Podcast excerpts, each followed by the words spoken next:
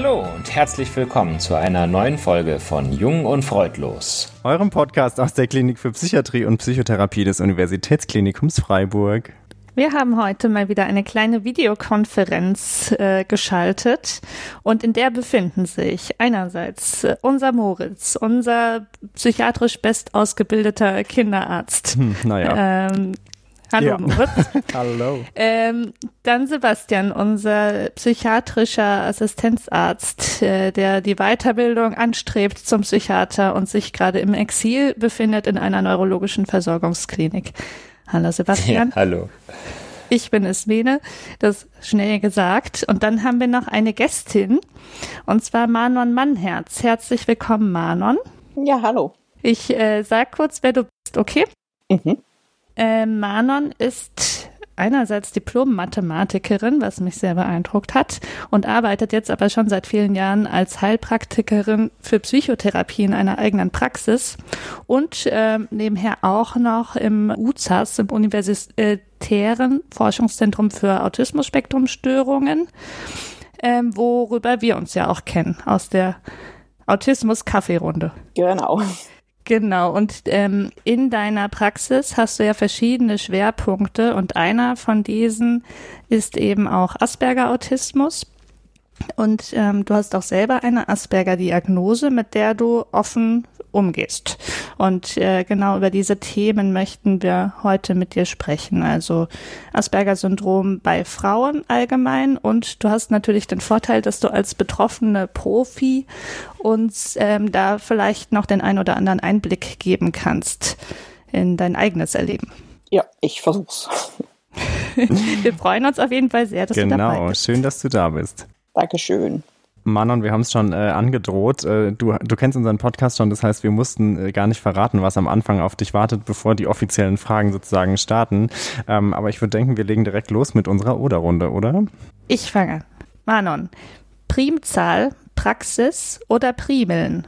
Praxis, ganz sicher. Praxis Passt. schlägt Primzahl und Ja, passt. Besser Und zu mit mir. der Jetzt. Frühlingsbepflanzung ist nicht Gehen so. bei mir alle ein. Ich habe sowas von gar keinen grünen Daumen. Bei mir wird alles ausgewildert in den Garten. War nichts mit den Primeln. Nee, gar nicht. Okay, Frage Nummer zwei. Anhören, anschauen oder anfassen? Anschauen. Anfassen ist immer das Letzte. Das war das, das, ich bin sehr auf Abstand. Okay. Ähm, ich ich fasse, fasse erstmal nichts an. Und Anschauen ist gut. genau, bist du ein visueller Typ? Ich, ich glaube eher ja. Mhm. Ja. Okay, Manon, ich schließe an. Stabil, dehnbar oder flüssig? Puh. Ähm, ich glaube den, ich glaube dehnbar. Ja, Ich glaube dehnbar. Aber was kommt dir in den Sinn, wenn du jetzt so sagst, dehnbar? Was würdest du denn gerne dehnen? mehr, ich, ich verbinde mit dehnbar irgendwie sowas wie anpassungsfähig erstmal. Mhm. Ähm, so, ne? Also kann auch Dimensionen, Größe verändern. So, Ja. ich hoffe, das ist, das ist, wär- ist so meine Präferenz. Okay, Das ist eine coole Assoziation auf jeden Fall. Finde ich auch gut. Dehnbar schlägt stabil. Auf jeden Fall. Dann oder Fragen erfolgreich gemeistert, würde ich sagen. Und dann äh, können wir loslegen, oder? Das ist super. Ich habe überhaupt keine Ahnung. Also, ne, ich bin bei sowas bin ich komplett im Blindflug. Aber hm, Ja, so soll es ja sein. So soll es ja, Ja, sein. ja, Das ist genau. ja Ziel der Sache. gut Wir assoziiert haben auch halt jedes gewonnen. Mal, genau. jedes Mal Angst vor den Oder-Fragen und man sich einfach nicht darauf vorbereiten kann. Aber das Gute man ist ja, kann man sich muss, auch gar nicht blamieren. genau, man kann ja nichts falsch machen. Das ist, ich finde das gar nicht so schlecht. Sehr gut. Dann starten wir mit unserem Thema. Mhm. Ich habe ja schon gesagt, du bist Heilpraktikerin für Psychotherapie und arbeitest ähm, als Psychotherapeutin und als Coachin. Und ähm, was uns interessieren würde, ist, wie sieht denn dein Arbeitsalltag momentan so aus? Ähm, relativ bunt. Also dadurch, dass ich eben mehrere Jobs habe, äh, verteilt sich meine Arbeitswoche. So montags ist immer so mein Puffertag. Da schiebe ich ein, was ich sonst nicht schaffe oder unterbringe. Das können irgendwie mal ähm, noch extra Patiententermine sein oder eben irgendwas für die Uniklinik oder meine eigene Administration. Und dann bin ich immer Dienstag und Mittwoch für die Uniklinik reserviert und Donnerstag und Freitag für meine Praxis. Und ähm, außerdem gebe ich noch relativ regelmäßig Fortbildungen für Teams, die in, in der beruflichen Bildung, die ähm, die äh, mit Autisten, Autistinnen arbeiten. Ähm, das heißt, dann da ist immer dann so ein Teil vom Mittwoch weg oder der ganze Mittwoch, wenn ich fahren muss, wenn ich außerhalb von Freiburg bin. Das immer so alle paar Wochen. Muss ich das dann noch irgendwie jonglieren. So. So sieht mein Arbeitsalltag aus. Klingt nach einer ausgefüllten Woche. Jetzt haben wir vorhin schon gehört, du bist, äh, ich, ich, weiß gar nicht, ob man sagen darf, in einem früheren Leben, aber du hast eigentlich angefangen als äh, Mathematikerin. War denn die Psyche oder alles so rund um die Psyche was, was dich schon immer interessiert hat? Ja. Das heißt, kennst du seit Kindheit oder wann hat es angefangen? Ja, äh, ich habe notgedrungen, habe ich äh, mich darum kümmern müssen, wie Leute funktionieren. Also das war nicht freiwillig ausgesucht, aber ähm, hat sich dann halt verselbstständigt. Und ähm, ich habe aber also auf eigenen dringenden Wunsch angefangen, Mathe zu studieren nach dem Abi. Mm, aber meine Schwester hat Psychologie studiert und ich habe mich mit deren Kommilitonen immer verdächtig gut verstanden. Und äh, da bin ich auch ein paar Mal halt gefragt worden, sag mal, bist du eigentlich sicher, dass, ob du das Richtige studierst? Mhm. Deswegen eben, als dann meine erste Karriere geendet hat oder also das klar war, dass das nicht mehr weitergehen kann, ähm, lag das dann ziemlich nah, ähm, dann sozusagen das andere Hauptinteresse zu machen. Mhm. Das heißt, war schon immer Interesse, war aber auch so ein bisschen ähm, Druck dahinter, sag ich mal, oder? Oder also Zwang will ich es jetzt nicht nennen, aber es war für dich irgendwie jetzt nicht nur freiwillig, hast du gesagt. Ja, es war ziemlich lebensnotwendig, mhm. Mhm. Äh, rauszukriegen, wie andere Leute funktionieren. Klar. Mhm. Ich glaube, damit sind wir ja schon auch so ein bisschen beim Thema, was Ismene auch in der Einleitung schon erwähnt hat, dass du nämlich ein Asperger-Syndrom hast und auch ganz offen damit umgehst. Ähm, wann wurde das eigentlich das erste Mal bei dir festgestellt und auch als solches so benannt? Meine Diagnose ist von 2016 erst, da war ich 50. Vorher mhm. bin ich tatsächlich unerkannt gesegelt. Mhm. Und äh, zu dem Zeitpunkt hatte mein jüngerer Sohn die Diagnose schon. Und als der diagnostiziert wurde, habe ich mich noch gefragt, wie das eigentlich eine Generation überspringen kann. Also ich habe es echt nicht gerafft, ähm, bis ich es dann so richtig mit der Bratpfanne sozusagen übers Haupt gekriegt habe. Und dann kurz nach mir ist dann auch mein großer Sohn aufgefallen und der ist inzwischen auch diagnostiziert. Also wir sind jetzt Selbsthilfegruppe hier daheim. Okay, also du hast schon gesagt, von dir ging anscheinend dieser Verdacht nicht initial aus, dass du Asperger-Syndrom haben könntest. Von wem nee. ging das denn aus? Ähm, ich habe ein Therapieverfahren gelernt im, im, in, in meiner, also nach der Heilpraktikerprüfung, ähm, was an sich auch wieder untergegangen ist. Ist so ein bisschen ein Nischenprodukt, ein Ableger von EMDR. Das ist ganz ursprünglich von einem Autisten für Autisten entwickelt worden, ist aber eigentlich ein Trauma, traumatherapeutisches Verfahren. Und ich war auf einem Auffrischungsseminar davon. Und äh, da habe ich, da war eine ähm, Asperger-Autistin, die war relativ frisch diagnostiziert. Und die hat mir diesen Schlüsselsatz gesagt, man darf hochfunktionale Autisten nicht fragen, was sie nicht können, so autismus-spezifisch, weil die können alles. Man muss sie fragen, was es sie kostet mhm. oder wie viel es sie kostet. Und ich habe sie so angeguckt und habe noch kurz gestutzt und dann haben wir eben zu dritt gesessen und haben uns unterhalten und irgendwann habe ich dann gesagt, was läuft hier eigentlich gerade? Und dann hat der ähm, Seminarleiter eben gesagt, naja, hier sitzen mehrere hochfunktionale diagnostizierte Autisten und unterhalten sich darüber, wie ihr Alltag aussieht und du passt da ziemlich gut dazu. Und dann hatte ich eine schlaflose Nacht. Also wirklich buchstäblich, ich habe gar nicht geschlafen. Ich habe dann am nächsten Tag halt abgebrochen und bin dann nach Hause gefahren und habe meiner Familie gesagt, ich glaube, irgendwas stimmt nicht. Ähm, genau, und dann habe ich mich am dem Wochenende noch äh, um einen Diagnostiktermin gekümmert. Okay, spannend. Also tatsächlich von außen sozusagen drauf gestoßen, in einem professionellen mhm. Kontext, muss man ja sagen, ne? Ja. Und ähm, darf ich kurz zwischenfragen, in dieser schlaflosen Nacht, was war das, was dir da vor allem dann durch den Kopf gegangen ist? Das Bild, was ich dazu hatte, war wie so eine, so eine große Schütte voller Bauklötze, die plötzlich in Form fallen. Also es war so klar. Ähm, mhm dass auf einmal ziemlich viel passt. mir hat es dann an sich mein, mein ganzes Selbstkonzept umgedreht, also einmal komplett auf den Kopf gestellt, weil ich mich definiert habe darüber, wie ich mich verhalte und wie ich mich benehme und was ich raffe und richtig mache und kontrolliere. Also ich habe gedacht, das bin ich. Und alles, was ich unten drunter wahrgenommen hatte, habe ich gedacht, das ist wahrscheinlich irgendwas Traumatisches oder oh, so. Ähm, und mhm. habe gedacht, nee, also wenn ich nur immer weiter, was ich heute Kompensation nenne, oben drüber baue, dann ist irgendwann dieser Sumpf auch nicht mehr wichtig. So, dann stehe ich auf ganz stabilem Boden. Also ich habe wirklich richtig, richtig daran gearbeitet, ähm, möglichst perfekt zu funktionieren. Und ich war echt gut. Du hast jetzt gesagt, die Bauklötzchen haben sich irgendwie geordnet. War das dann in dem Moment jetzt vielleicht auch rückblickend äh, B- oder Entlastung? So dieses, da, dass jemand dich darauf gestoßen hat, dass sich die Bauklötzchen ordnen konnten? Ähm, beides. Ich glaube, das ist was, was, was viele ähm, Autisten äh, so empfinden. Einerseits ist es eine unglaubliche Erleichterung gewesen, dass das mal einen Namen hat. Dieses, ich, irgend, irgendwas ist, irgendwas ist komisch ähm, dass das eine Kategorie hat und man nicht damit alleine ist. Ähm, und dass auch diese, diese ewige Jagd nach richtig machen, richtig machen, noch besser machen, dass das einfach jetzt auch dann mal gut ist, dass es zu Ende ist. Und auf der anderen Seite ähm, gibt es dann aber halt das Problem, ja scheiße, das geht jetzt nicht mehr weg. Mhm. ähm, also das heißt eben, die, die, die, du, du kannst machen, was du willst, du wirst nie so sein wie die anderen. Das kam relativ mhm. dicht hinterher. Mhm. Und ich habe dann mir dummerweise selber vorgenommen, weil ich auch so ein bisschen arrogant war, dass ich ja sowieso viel klüger bin als alle anderen und mir nie, gar niemand helfen kann. Und dann habe ich versucht, diese 50 Jahre Biografie alleine umzugraben. Also wenn ich so geboren bin, wo war es denn dann? Und damit habe ich mich komplett übernommen und dann bin ich halt irgendwann zusammengeklappt. Das war dann äh, nicht, mhm. nicht elegant. Klingt nach einem ziemlichen Wechselbad der Gefühle.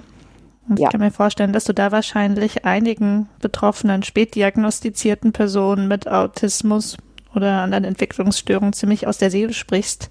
So erlebe ich es auch von anderen, ja. ja. Hm. Mhm. In der Rückschau, wann ist dir denn zum ersten Mal aufgefallen, auch wenn du keine Kategorie dafür hattest, dass du irgendwie anders denkst oder anders funktionierst als andere Menschen? Im, im Grundschulalter ungefähr. Gab es da so ein Schlüsselereignis oder war das einfach so, dass du das im, im Alltag immer wiederkehrend gemerkt hast? Oder wie, wie, wie kann man sich das vorstellen? Es war wirklich so wiederkehrend, wie so ein Muster. Ähm, ich habe immer mit dem Gefühl gelebt, dass andere Kinder so einen, irgendwie so eine Fee, so einen Zauber an der Wiege gehabt haben, der mir gefehlt hat.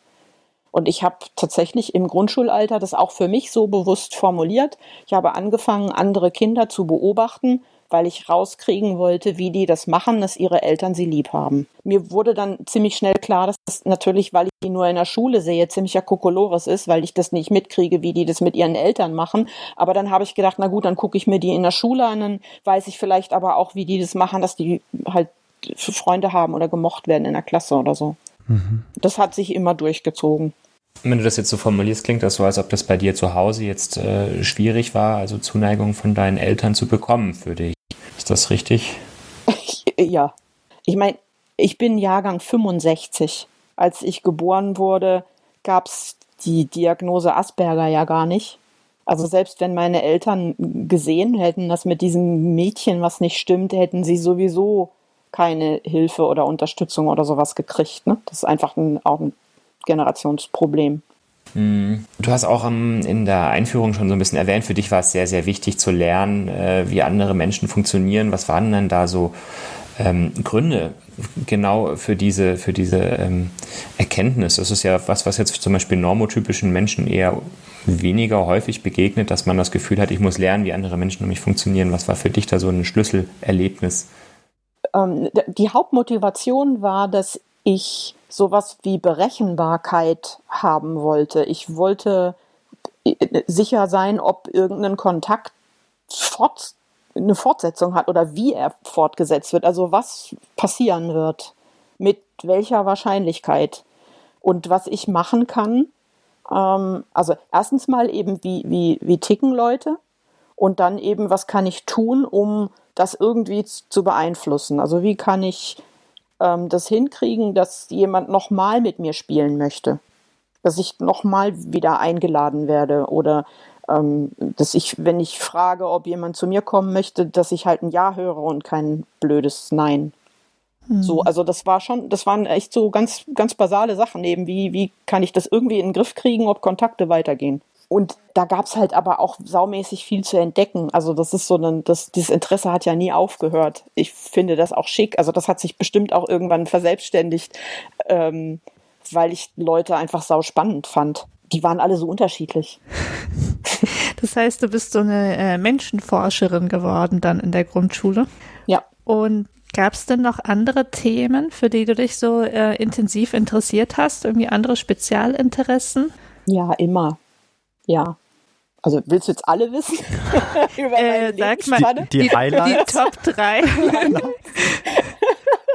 Ähm, genau, Top 3. Die, dieser Podcast dauert 35 Stunden, oder? Äh, ja, schade eigentlich. Ich halte jetzt einen Vortrag über irgendein Spezialinteresse. ähm, also außer eben, außer diesem, wie, wie funktionieren Leute, was sich wirklich das ganze Leben gehalten hat, gab es so ein prominentes Beispiel, ähm, Pete Sampras, der Tennisspieler. Das war so ein klassisches ähm, Spezialinteresse. Ich habe den einmal spielen sehen, fand es völlig irre, hatte keine Ahnung von Tennis und das ist dann komplett gewuchert in, also ich war dann hinterher halt Expertin in ähm, WTA, Tenniszirkus, bin auf Turniere gefahren, habe Karten auf dem Schwarzmarkt organisiert, so, ne? Äh, Wahnsinn. Hatte komplettes Video-Equipment daheim, habe in irgendwelche Newsgroups Spielberichte veröffentlicht und so. Also so richtig der Klassiker. Das war sehr cool. Ich war sehr, sehr traurig, als Pete Sampras seine Karriere beendet hat. Ja, hattest ähm, du auch Poster von ihm? Aber Oder hallo, Bilder? ja, ja, alles, alles, ey, also richtig voll Fangirl, ja. Okay, Top 2. ähm, Wolle. Alles, was mit Wolle zu tun hat. Also ähm, Stricken, ich spinne selber Wolle und bitte jetzt keine Karlauer über Haha, sie spinnt, weil das hören alle, die ein Spinnrad haben. Aber so halt, also ähm, also ich kann tatsächlich ab, ab dem, was der Schafscherer vom Schaf runter schert, schert, schert, mhm. ähm, kann ich Wolle aufarbeiten, spinnfertig machen, waschen, färben, verschiedene Färbetechniken und am Ende dann halt habe ich dann eine ganze Jacke. Wahnsinn. Das ist cool. Ja, das, das ist aber cool. ein praktisches ist Interesse auf ja. jeden Fall. Mhm. Ja, also nach dem. Dritten Weltkrieg bin ich dann wieder ganz vorne dabei. du bist gerüstet. Und Schlafwolljacken, ja. Genau. Gut. Okay, eins wollen wir noch hören. Ähm, das neueste Spezialinteresse hat mich jetzt relativ gut über den Winter gebracht. Das ist Heavy Metal. Ich oh. arbeite oh. mich gerade in Heavy Metal ein. Das ist auch cool. Das ist doch die Musik, ja, die die intelligentesten Menschen hören. Ha! Das hatte ich ehrlich. Ich gehört. Ja. Das gefällt mir. Oh, wenn es die Menschen nicht, hören, die klassische sich, also Musik Genau, ich wollte gerade sagen, jetzt, es gibt jetzt Kritik. Ja. Ah, nee, die, die Metaler, die sind die, die Brains. Ähm, aber es ist sehr interessant, finde ich, weil deine Auswahl von Spezialinteressen schon zeigt, dass die Spezialinteressen von Frauen mit Autismus schon ein bisschen anders auch sind als die von Männern. Ähm, und gerade sowas wie Fangirl-Dasein oder so dann vielleicht gar nicht immer als solches erkannt wird, sondern dann eher als normales, normale Schwärmerei gesehen wird, oder? Ja, das stimmt. Das ist bestimmt, bestimmt typisch. Hm, mhm. Spannend. Interessanter Punkt, ja. Äh, Manon, alles, was du jetzt so äh, berichtet hast, sowohl aus ähm, deiner Grundschulzeit als auch vielleicht jetzt aus diesen ähm, speziellen Interessen, äh, klingt für mich viel nach Analyse und, und Sachen erkennen und zusammensetzen und überlegen. Ähm, und jetzt ist ja das Spannende, dass du Heilpraktikerin für Psychotherapie bist. Das heißt, vermutlich ja ganz eng mit Menschen zusammenarbeitest, wo ja Empathie wieder so ein ganz großer Punkt ist. Ähm, wie würdest du denn sagen, wie gelingt dir das mit der Empathie vor dem Hintergrund, dass wir Menschen mit Autismus da vielleicht mehr Schwierigkeiten haben als normotypische Menschen. Ähm, Gibt es da sozusagen, hattest du Unterstützung oder kam es einfach aus dir heraus oder hast du dir das erarbeitet? Mm, okay, also erstmal die Frage ist sehr berechtigt. Ähm, Empathie zerfällt ja in zwei Bereiche. Das eine ist dieses sich eindenken und das andere ist sich einfühlen. Mhm. Ähm, und ähm, ich kann jetzt bestimmt nicht für alle Autisten sprechen, da muss ich echt vorsichtig sein, aber bei mir ist es definitiv so, dass ich ähm, bei diesem spontanen mich einfühlen Lücken habe, Defizite habe. Ich, ähm, ich habe irgendwann mal ähm, einen Kontakt mit jemandem gehabt, wo ich tatsächlich dieses ganz intuitiv gemerkt habe, wie es dem geht. Das war ähm, für mich völlig überraschend. Das war auch nur so, so, so das blieb so ganz vereinzelt. Und ich habe noch gedacht, oh Gott, oh Gott, wenn das, das ist, was andere Leute normalerweise haben, das wäre mir viel zu viel und viel zu dicht. Aber ich weiß seitdem so ungefähr, was mir fehlt. Ähm, mhm. Und ich gleiche das aus in, in eben gut hingucken, gut analysieren, was ich sehe, mich eindenken. Ähm, und dann schwinge ich natürlich selber schon emotional mit. Also ich bin jetzt nicht aus Holz oder so. Ne? ne das merkt man, glaube ich, hier sehr schnell, ja. ja. So, also, aber, aber ja, ich muss eine Menge dafür tun. Und nein, ich hatte keine Unterstützung. Ich habe mir das alles selber beigebracht. Beeindruckend. Äh, danke. Also so ein spezieller Punkt ist ja, du bist ja jetzt eben, wir haben es gerade schon ein bisschen angesprochen, Autistin, also eine Frau mit Autismus. Und ähm, der, der Autismus von Frauen sieht ja schon häufig so ein bisschen anders aus als der von Männern. Ähm, aber auch die speziell als Frau gefragt, ähm, fandest du es jetzt eigentlich besonders schwierig, so mit den vorherrschenden Frauenbildern, die in unserer Gesellschaft so existieren, war es für dich ganz besonders schwer, diese, diese Frauenbilder so zu erfüllen oder hattest du ganz besonders große Konflikte dabei? Ich muss jetzt so ein bisschen an mich halten, um nicht zu sagen, mhm. ja, ich finde das enorm schwierig, auch heute noch. Also ich bin Frau, ganz sicher. Da bin ich, also da gibt es jetzt nichts. Aber ähm, ich habe, wie, wie bestimmt auch viele Autistinnen, komme ich mit Männern, mit neurotypischen Männern irgendwie besser zurecht als mit neurotypischen Frauen. Also Frauen sind für mich sehr also die sind, die sind nett, das, das, das ist es nicht. Aber für mich sind sie sehr verwickelt ähm, und, und oft schwer zu verstehen. Und ähm, die Frauenbilder, das, ich, da könnte ich, oh Gott, oh Gott, ich finde das sehr, sehr schwierig, ja. Ja. Ich war nie besonders schön. So, und, und ich finde, die, das, das was, was so wirklich mit weiblich assoziiert wird, das ist nicht meins, gar nicht. Ähm, ich kenne allerdings auch wenig Frauen, die tatsächlich in diesem Sinn, also diese Weiblichkeitsklischees dann auch wirklich erfüllen. Ne, wenn ich dann wieder echte Frauen angucke, dann merke ich so, naja, wahrscheinlich sogar wahnsinnig anders bin ich jetzt auch nicht oder wahnsinnig auffällig oder so. Aber also das, was ähm, einem suggeriert wird, was Frauen zu sein haben, ähm, das, das lässt mich immer wieder verzweifeln. Ich weiß nicht, ob das ähm, so einfach ist zu beantworten, aber ähm, was glaubst du denn, wo der Unterschied ist? Wie reagiert unsere Gesellschaft auf äh, autistische Männer und wie reagiert die auf autistische Frauen? Vielleicht hast du da so als Mischung aus deiner eigenen und deiner Praxiserfahrung irgendwie einen Eindruck. Ich kann das nicht ganz trennen zwischen, wie reagiert unsere Gesellschaft überhaupt auf Männer und auf Frauen. Ähm, die Anspruchshaltung ist eine andere. Von Männern wird ein anderes Durchsetzungsvermögen erwartet und von Frauen ein anderes Anpassungsvermögen. Und ähm, ich denke schon, dass autistische Frauen noch einen Zacken eher dafür getadelt werden, wenn sie sich nicht sozial adäquat verhalten. Oder es löst zumindest sehr viel mehr Irritation aus, dass da Selbstverständlichkeiten nicht bekannt sind, beziehungsweise es wird halt immer vermutet, die werden nicht befolgt, absichtlich nicht befolgt und nicht, sie sind nicht bekannt, weil also im Erwachsenenalter geht man natürlich davon aus, dass jemand weiß, wie er sich zu benehmen hat. Und eben, ich habe schon oft den Eindruck, dass Männer etwas mehr Nachsicht bekommen oder ein bisschen mehr so als Typ bezeichnet werden. Ja, ist halt eine Type. Frauen dürfen keine Type sein. Du siehst ja in deiner Praxis auch ähm, Frauen und Männer mit ähm, Autismus-Spektrum-Störung.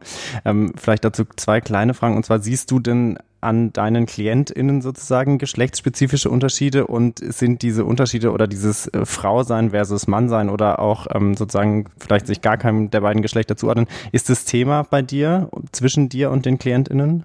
Ähm, nicht explizit, also außer bei denen, die äh, sich geschlechtlich nicht, also nicht, ähm, wie heißt das dann?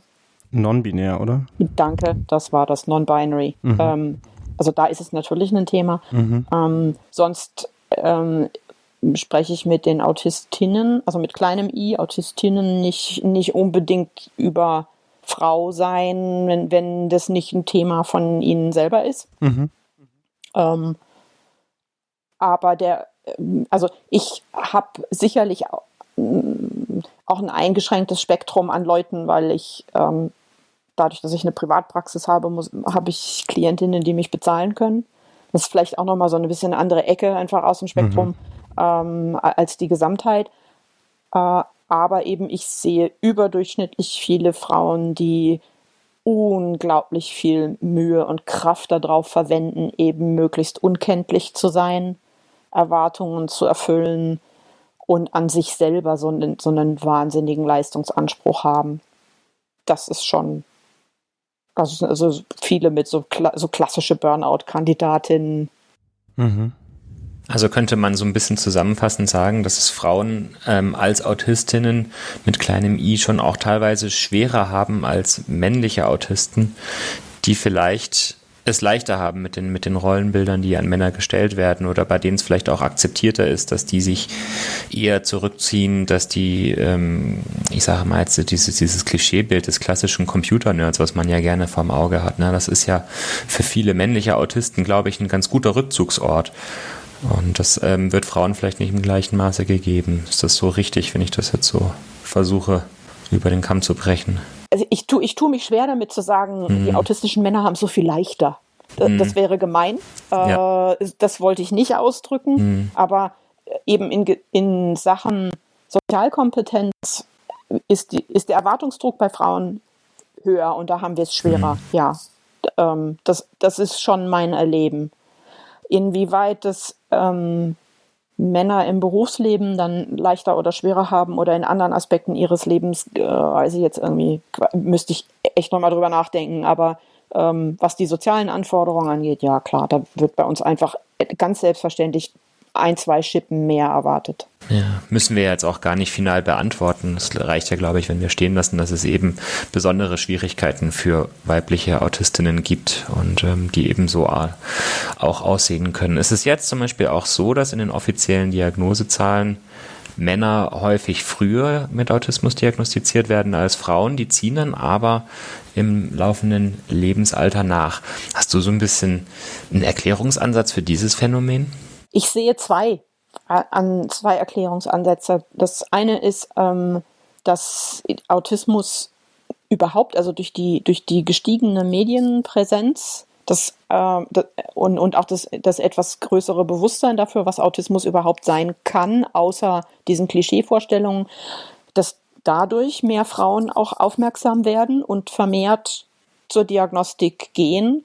Und das andere ist, dass, also das heißt, die kommen jetzt sozusagen nach ähm, und das andere ist, ähm, wir, wir halten offensichtlich länger durch mit unseren Kompensationsstrategien oder verbraten da irgendwie mehr Energie drauf. Ähm, und irgendwann ist dann die Energie aufgebraucht und dann äh, können auch wir nicht mehr weiter und werden dann halt irgendwo meistens ja auch wegen anderer komorbider Erkrankungen dann eben auffällig und irgendwo vorstellig. Und wenn wir Glück haben, kommt irgendwie jemand drauf, dass das nicht nur eine Depression war, sondern dass noch was unten drunter ist. Es ist also irgendwie ein bisschen Fluch und Segen, äh, dass Frauen mit Autismus das ganz gut können, sich da äh, zu tarnen. Und ähm, da vielleicht auch einfach unbewusst mehr diesen hohen Erwartungen dann versuchen zu folgen. Äh, die so, so sehe ich das auch, ja. Fluch und Segen, mh. genau.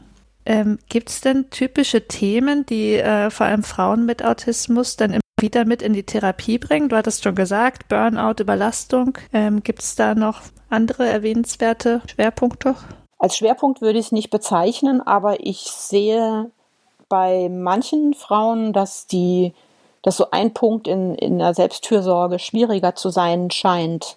Ähm, bei ganz vielen Autisten ist ja Körperwahrnehmung irgendwie anders verkabelt als bei normotypischen Menschen. Und das betrifft auch häufig das Wahrnehmen von Durst, von Hunger und von Appetit und diese Synchronizität von Appetit und Hunger. Und ähm, da habe ich den Eindruck, da klafft es bei Frauen relativ ja, einfach ein Stückchen weiter auseinander. Also ich sehe mehr Frauen, die unter Stress nicht essen können, zum Beispiel, oder mhm. die eben dann merken, sie haben Hunger, aber sie Appetit ist weg, sie bringen gar nichts mehr runter. Das ist jetzt mhm. nicht, das geht nicht wirklich in Richtung Essstörung, aber es ist eben die, dass die, die, die, dieses, diese fehlende Körperwahrnehmung oder die komisch verkabelte Körperwahrnehmung bei Frauen in dem Punkt irgendwie ausgeprägter ist und dass ich ähm, dass, dass ich mehr Zeit verbrauche, um nach Strategien zu suchen, wie könnte man das dann in stressigen Zeiten handhaben. Okay, wir haben jetzt relativ viel, glaube ich, tatsächlich über Geschlechtsunterschiede, ähm, auch im Kontext Autismus-Spektrumstörung gesprochen. Würdest du denn sagen, dieser, dieser ganze Themenbereich Gender ähm, hat zu wenig Beachtung im Kontext Autismus ähm, oder haben wir es jetzt fast überthematisiert? Wie empfindest du das? Ich hatte das eigentlich gedacht, dass das das Thema ist. Insofern ist es für mich okay. Ähm, aber wesentlich mehr, glaube ich, wüsste ich jetzt dann auch nicht. Und so, wenn man es auf die Gesellschaft äh, überträgt, sozusagen, also äh, die Menschen da draußen, sollte man mehr über, über geschlechtsspezifische, vielleicht auch Problemstellungen im Kontext Autismus sprechen oder dem mehr Beachtung schenken, sage ich mal? Ich würde mir das wünschen. Ich denke, dass wir gesellschaftlich halt mit, mit dem überhaupt mit der Bekanntheit von Autismus noch mhm. viel zu weit hinten dran sind. Mhm. Das heißt, da wäre auf, Aufbauarbeit zu leisten. Aber bei allem, was ähm, irgendwie schon mit Autismus zu tun hat, würde ich mir wesentlich mehr Beachtung von ähm, geschlechterspezifischen Be also Betrachtung wünschen und eine, eine, bessere Diagnostik für Frauen. Wir sind, ich, glaube nicht an diese Verteilung von ähm, acht autistische Männer und eine autistische Frau oder vier oder drei. Ich glaube, wir sind genauso viele. Also ich bin ziemlich sicher, wir sind genauso viele. Und deswegen, da fehlt es schon noch. Du hattest ähm, vorhin schon erwähnt, dass du auch unter äh, deinen KlientInnen ähm, Menschen hast, die sich eben nicht binär äh, mit einem Geschlecht identifizieren können. Hast du generell das Gefühl, dass äh, das Thema Gender, sexuelle Orientierung bei Menschen mit Autismus vielleicht ein größeres Thema sein könnte, als das generell so gehandhabt wird in der Gesellschaft? Äh, klares Ja, unbedingt ähm, ich hatte das in einem anderen Zusammenhang nochmal recherchiert. Ich habe ähm, Ende letzten Jahres eine Umfrage bei Twitter gesehen. Das war von einem neurodivergenten ähm, Account, der relativ große Reichweite hat. Und das war einfach mal so, sag doch mal, ob ihr irgendwie ähm, cis seid oder nicht. Und also da war, war ich in der absoluten Minderheit. Also da waren 75 Prozent Angaben von, nee, irgendwie, irgendwie nicht cis-hetero. Ähm, deswegen ja, da sehe ich große, ähm, große Überlappung. Ähm, und mir war das auch früher schon aufgefallen, dass wenn ähm, da, wo ich mit Non-Binary-Leuten zu tun hatte, dass die ähm, die meisten davon Autismus, Autisten waren oder sind. Spannend. Hast du auch da ein Erklärungsmodell, woran das liegen könnte? Nee. Also es ist eher Empirie bis hierher. Ja, mhm. also völlig. Ja, ja, ja. Und eben aus der Autismus-Bubble, die ich sehe. Mhm. Mhm. Aber es ist schon echt auffällig, finde ich. Ich hatte aus dieser Bubble, hatte ich neulich tatsächlich einen Erklärungsansatz gehört, der lautete, dass ja die ähm, Geschlechterbilder für die meisten AutistInnen eh Mist sind. Und äh, man daher sowieso schon dieses Geschlechterbild verworfen hat und sich dann halt was Neues aufbaut, häufig nach eigenem Geschmack und dann auch ein bisschen eine freiere Wahl dabei herauskommt. Was meinst du dazu? Ähm, das, das ergibt für mich Sinn, ja. Also mhm. ich ähm, habe das auch mal miterlebt, eben mit, ähm, mit einem Kind, ähm, was als es so in die in das Alter kam, wo dann klar wurde, also eins von beiden werde ich wohl sein, dann messerscharf geschlossen hat, so wie die Jungs, also waren Junge, so wie die Jungs sind, bin ich nicht. Also Rückschluss, dann muss ich wohl ein Mädchen sein. Mhm. Ähm, war sehr logisch und ähm, wurde, also ging dann in äh, ich versuche ich versuch mich jetzt mal als Mädchen über und hat sich aber dann später wieder nivelliert. Aber, aber ja. ich glaube schon, dass die Suche dann, wenn, wenn die, wenn diese Geschlechterstereotype auf einen nicht passen, weil man halt nicht so sozial agieren kann oder will oder dass man sich dann was anderes überlegen muss. Manon, am 2. April ist Weltautismustag und ich glaube, wenn unsere Folge rauskommt, ist das nicht mehr so lange hin und das war ursprünglich ja auch mal die Idee, das zum Anlass zu nehmen für unsere Folge. Ähm, ist dir dieser Tag denn persönlich wichtig? nee, weil ähm, also tatsächlich, weil, weil ich es eh nicht so mit Feiertagen habe. Also äh, ich, äh, ne, also sowas wie Weihnachten und Geburtstag und Ostern und sowas, ich brauche das alles nicht. Äh, insofern ist so ein eben Weltautismustag jetzt für mich auch nichts, was ich irgendwie in, in einer Form begehen würde oder so. Ähm, ich finde es gut, dass es ihn gibt, aber ich muss ihn nicht feiern. Weil Ausnahme, das brauche ich nicht. Ähm, aber ich, ja, ich finde es wichtig. Sehr gut. Gibt es denn so Themen, wo du sagst, äh, anlässlich dieses Tages könnte man nochmal drüber nachdenken, so im Sinne von, das sind vielleicht die größten Herausforderungen für, äh, für AutismusforscherInnen, AutismusbehandlerInnen oder für Betroffene in der Zukunft? Ähm, ich würde noch, wo, ich würde noch einen Schritt vorne weiter ansetzen und, und so als, als, also als gesellschaftlich drauf gucken. Und ich würde mir so wünschen, dass diese, dieser Nimbus von Huhuhu, Autismus, dass sich das mal so ein bisschen verlieren würde. Also, dass man ähm, ein bisschen ungezwungener darüber reden kann. Ähm, guten Tag, ich habe ein anderes Betriebssystem, äh, ähm, ohne dass man dann gleich auf ich weiß nicht, was für Klischees oder Befürchtungen oder sowas tritt. Ähm, und dann der, und dann irgendwie der, der Kontakt so völlig verknotet wird, dass, ja, diesen Huhuhu-Status, das, das ist echt, das ist nicht schön. Das ist doch mal eine gute Aufgabe für den Weltautismustag, den Huhuhu-Status zu reduzieren. ich bin sehr gespannt, wie die praktische Umsetzung dessen aussieht, aber ähm, es ist ein cooles Ziel auf jeden Fall. Weniger Huhuhu und mehr Neurodiversität. Ja, so, ne? Genau. Mut zur Neu das ist, Neurodivergenz. Das ist echt ein tolles Bild mit dem Betriebssystem. Das gefällt mhm. mir sehr gut. Finde ja. auch. Ja, das sagen aber viele. Wir haben ja. halt ein anderes mhm. Betriebssystem, ja. Cool. Mhm. Um den Hu-Hu-Hu-Status zu reduzieren, würdest du denn anderen Betroffenen raten, ebenso wie du, eben offen einfach damit umzugehen, da jetzt so drüber zu sprechen, wie wir das gerade machen? Oder was sind so ein bisschen deine Tipps für andere Betroffene, um, um sich vielleicht eben so gut als möglich ein bisschen leichter zu machen? Ähm, das ist tatsächlich ein Punkt, den, den, wo, wo ich ganz vorsichtig bin, weil mhm. Leute in ganz unterschiedlichen Kontexten leben mhm. und ganz unterschiedlichen Berufsbildern leben. Und äh, ähm, für mich ist es, glaube ich, relativ einfach, offen damit umzugehen.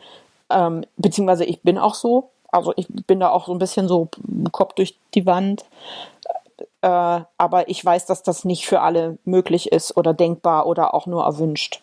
Ähm, das heißt, wenn man nicht explizit sagen kann, da, dass man Autist ist, ähm, dann würde ich auf jeden Fall dazu raten, dass man sagt, was man braucht. Also zumindest in den Sozialkontakten, wo, ähm, wo das auch möglich ist, mhm. Wünsche zu äußern, aber dass man eben, mm, eben sowas sagen kann wie, ich, ich kann nicht gut mit Lärm, ich bin lärmempfindlich oder so. Das ist was, was viele Leute nachvollziehen können. Ähm, also, und ich merke auch, dass ähm, wenn ich zu jemandem sage, ich bin Autistin, dann ist, ist ähm, erstmal 13 Fragezeichen im Gesicht, wenn, wenn man damit konfrontiert ist und aber nicht weiß, was das eigentlich bedeutet. Das heißt, wenn ich sage, was ich brauche oder sage, was das konkret jetzt für, für den Kontakt zwischen mir und meinem Gegenüber heißen soll, dann helfe ich ja auch. Mhm. Und das ist erlaubt, glaube ich. Das ist gesellschaftlich erlaubt.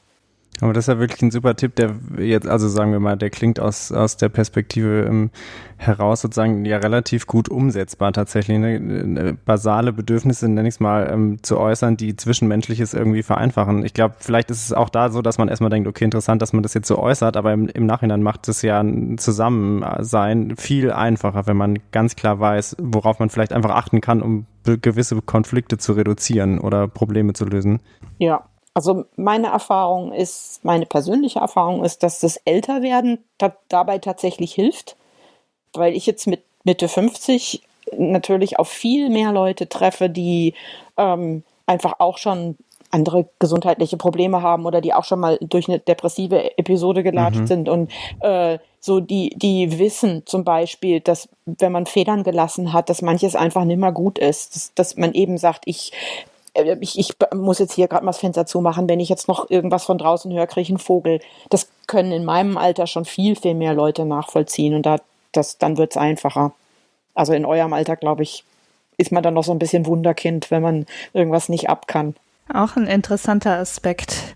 Ist doch mhm. mal ähm, ein Vorteil und ich glaube, das hatten wir in einer früheren Autismusfolge auch schon mal gehört, dass da äh, im Alter nicht alles schlechter wird, ähm, wie es ja sonst immer äh, gern behauptet wird, sondern dass manche Sachen dann vielleicht auch leichter werden.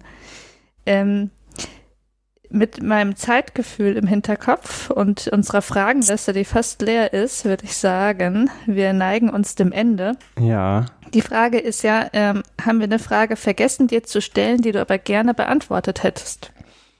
Ich glaube, weil du nach den nach Forschungen gefragt hattest und ich das erstmal so abgebogen hatte, ähm, so Einsatz zu den Diagnosekriterien, glaube ich, wäre hm. schon gut. Also dieser ähm, Bias von was mhm. ist Autismus. Dann ähm, bringen wir das doch noch mal kurz äh, auf den Tisch. Ähm, das war nämlich in unserem äh, in unserer Fragensammlung insofern mit vertreten, als das ja die Frage auch ist, Glaubst du, dass die Diagnosekriterien was damit zu tun haben, dass Frauen oft in der Kindheit nicht erkannt werden und dann erst so spät durch äh, Komorbiditäten oder andere Folgeprobleme rausgefischt werden? Der Witz ist, wenn man die Diagnosekriterien sich anguckt im Wortlaut, dann gibt's da scheinbar keinen Gender Bias, aber es ist eben in der Auslegung oder in der Erwartungshaltung da, da ist einer drin, auf ganz sicher, ja, ganz sicher. Ähm, die, und dieses, ähm, also das ist DSM 5, glaube ich, schon, schon gestattet, eben ähm, diese Sicht auf, irgendwann reichen die Kompensationsstrategien möglicherweise nicht und man muss nicht im Kindesalter wahnsinnig einschlägig auffällig gewesen sein, um eine gesicherte Diagnose kriegen zu können. Das ist ein richtig, das ist ein Schritt in die richtige Richtung auf jeden Fall. Also das ist was, was eben ähm, Mädchen ähm, entgegenkommt, weil wir eben anders sozialisiert sind und viel mehr Energie darauf verbrennen, uns anzupassen. Also das eben, ja, das, das ist sicherlich ein Punkt, also die Auslegung. Ja, genau, also ein Punkt, der in den bisherigen Kriterien nicht so richtig drin vorkam, dass manche Leute das sehr gut kompensieren können. Ja, genau das. Und der ist jetzt neu, neu in, im DSM 5 äh, explizit so erwähnt oder wird es einfach mehr jetzt äh, sozusagen praktiziert oder umgesetzt oder klärt mal noch kurz ein bisschen auf? Im DSM 5 ist die Formulierung geändert worden gegenüber dem DSM 4, also dass eben, ähm, dass es auch sein kann, dass eben die, die Kompensationsfähigkeit irgendwann überschritten ist und dass dann sich die einschlägigen Probleme zeigen, wenn ich okay. das so sinngemäß mhm. wiedergebe. Okay, und das wäre dann eben später, als es ursprünglich quasi formuliert war mit der frühen Kindheit. Also das heißt, Frauen könnten auch erst im Alter von, keine Ahnung, in der Pubertät dann auffällig werden? Naja, oder mit 50, ne? Oder mit 50. Stimmt. Also ähm, das ist äh, ja, da muss man, glaube ich, erst nochmal in Ruhe drüber nachdenken. Auch ähm, das ist ja, also hat ja ganz schön heftige Implikationen am Ende. Man sagt, es kann sein, dass eine Person wirklich ähm, jahrzehntelang kompensiert, kompensiert, kompensiert und ähm, genau, im, im Endeffekt ähm, dann erst was passieren muss, ja. bevor sie aufhält. Hm. Für alle, die äh, vielleicht nochmal die anderen Kriterien hören möchten, es gibt zwei Folgen zur Autismus-Spektrum-Störung. Ähm, eine in unserer Runde und eine mit einem Experten, äh, Professor Tiberts van Els. Also da kann man das vielleicht sonst auch nochmal nachhören, wenn man sich jetzt gerade, ähm, oder wenn jetzt die 13 Fragezeichen im Gesicht auftauchen, von denen Manon vorhin schon mal gesprochen hat, dann könnt ihr da euch nochmal ein bisschen reinhören, dann zählen wir die jetzt nicht nochmal alle auf. was mir aber in dem Kontext gerade noch einfällt, Manon, äh, was nachgeschobene Fragen angeht, und zwar, ähm, wir haben schon viel auch, vielleicht auch echt noch mehr am Anfang dieses Podcasts über Sprache diskutiert und, und wie benenne ich etwas richtig. Und gerade im Kontext Autismus-Spektrum-Störung haben wir ähm, in unserer Runde auch viel uns darüber unterhalten, wie sagt man denn jetzt richtig und wie wollen Betroffene eigentlich selber das gesagt werden. Also äh, würdest du sagen, du bist Autistin oder du bist Frau mit Autismus, Mensch mit Autismus? Ähm, bezeichnest du dich als jemand auf dem Spektrum. Ähm, wie würdest du das jetzt heute gerne von jemandem hören, dass man sozusagen möglichst äh, respektvoll und korrekt darüber spricht? Also ich, ich bin Autistin. Mhm. Ich bin nicht Frau mit Autismus oder Mensch mit Autismus und insbesondere habe ich keinen Autismus. das finde ich ganz schrecklich. Ja. Ähm, ich habe jetzt gerade heute Nachmittag einen Vortrag gehört, ähm, wo immer von Menschen mit Autismus gesprochen wurde. Ja. Ich nehme an, dass der Referent einen Grund dafür hatte, das so zu formulieren, aber ich finde es nicht schön. Ähm, ich, die meisten anderen Autisten, die ich kenne, möchten Autisten genannt werden. Ich höre nur eine Minderheit ähm, von Leuten, die sich als Mensch mit Autismus oder Person mit Autismus bezeichnen. Ich glaube eigentlich, Autisten mhm. wollen in der Mehrheit Autisten sein. Ich glaube, die Unsicherheit rührt ja vor allem daher, dass äh, Menschen mit Behinderung nicht Behinderte genannt werden wollen, zum Beispiel, und man sich das, glaube ich, ein, angewöhnt hat, eben dieses Menschen mit zu formulieren, weil es einfach weniger offensiv und weniger verletzend klingt. Und, hm. Aber Autisten sehen das dann nochmal ein bisschen anders, macht den, den Straußblumen nochmal ein bisschen ja, bunter in der Sprache. Weil ich, ich glaube, ähm, ein, der Hintergrund ist, dass ähm, ein ein, ein Mensch mit Behinderung sich auch ohne Behinderung denken kann. Äh, und ich kann mich ohne Autismus aber nicht denken, dann gibt es mich nicht. Mhm. Das, das ist eine Identitäts, eine Frage von Identität. Das ergibt Sinn. So Auf können wir Fall. uns das auch merken. Genau. Ja, und es ist ja auch gut, gut, zu hören, dass es äh, in dem Fall auch in Ordnung ist, zu sagen, du bist Autistin und ähm, du siehst es auch so und zwar irgendwie in, in, in der Gänze sozusagen. Ich glaube, manchmal ist es wirklich auch einfacher, auch für andere dann das so zu benennen, als dass man so ein bisschen, ich sag mal, ähm, salopp drumrum eiert, eben mit diesem Menschen mit und oh Gott, ich will es am besten nicht aussprechen und wie sage ich es jetzt? Äh, ähm, deswegen, aber umso gut, besser, wenn, wenn jemand äh, wie du, die jetzt selber sozusagen ähm, äh, aus, aus der eigenen Perspektive berichten kann, sagt, so hätte ich es gern. Und natürlich kann man nie für alle sprechen. Ich glaube, das ist auch einfach so. Aber du hast es jetzt, jetzt haben wir mal einen Punkt zumindest. Ja, also ich denke, wenn, wenn man respektvoll sein will und, und vorsichtiger sein will, dann, dann ist es valide zu sagen, jemand ist im Spektrum. Mhm. Sehr gut. Gut. Manon, hast du noch eine Take-Home-Message für die AutistInnen mit großem I da draußen? Oder auch die anderen? Die sind auch damit alle. drin, dachte ich. Mit der Gap, weißt du? Nee, ich meine auch, ja? auch die nicht-autistischen. Also auch die nicht. Man kann ah, ja okay. beide Seiten adressieren sozusagen mit der, mit der, also es gibt sozusagen zwei Take-Home-Messages oder ich, eine inklusive. Ich weiß nicht, wie man es am besten Auf und unter und über dem Spektrum genau. und daneben und sozusagen äh, jenseits. Okay, ich, ich glaube, meine Take-Home-Message an, an beide Gruppen ist, wir sind viele. Ausrufezeichen? Ja. Das ist sehr, gut. Da gut. kann jetzt jede und jeder und jede was draus machen, oder? genau. Vielen, vielen Dank, Manon. Also ich fand das Gespräch extrem spannend. Ich auch spektakulär, ich hoffe, ja. Ich hoffe, das geht unseren ZuhörerInnen auch so. Möchte sonst noch jemand was sagen? Vielen Dank an euch da draußen, dass ihr zugehört habt. Ähm, ja, falls ihr selber auch betroffen seid, ähm, falls ihr Autistin, Autist, Aut, Autistin seid, äh, schreibt uns doch gerne eure Meinung zur Thematik, eure Tipps, was den Umgang angeht. Ähm, euren Tipp vielleicht auch, wie man den Huhuhu-Effekt mindern kann, äh, auch wenn wir das mhm. jetzt dann ein paar Tage vor dem Autismustag machen. Ähm, wir freuen uns äh, total auf Nachrichten und ähm, falls ihr noch eine persönliche Anfrage an Manon habt, könnt ihr natürlich gerne an uns schreiben und wir leiten das dann gegebenenfalls weiter. Ja, gerne. Dann sage ich vielen Dank für die Einladung. Wie schön, dass du da warst. Ja, tausend Dank fürs Mitmachen. Sehr bereichernd. Und allen ZuhörerInnen adieu. Guten Einen Abend. wunderschönen Tag und Ciao. bis bald wieder. Tschüssi.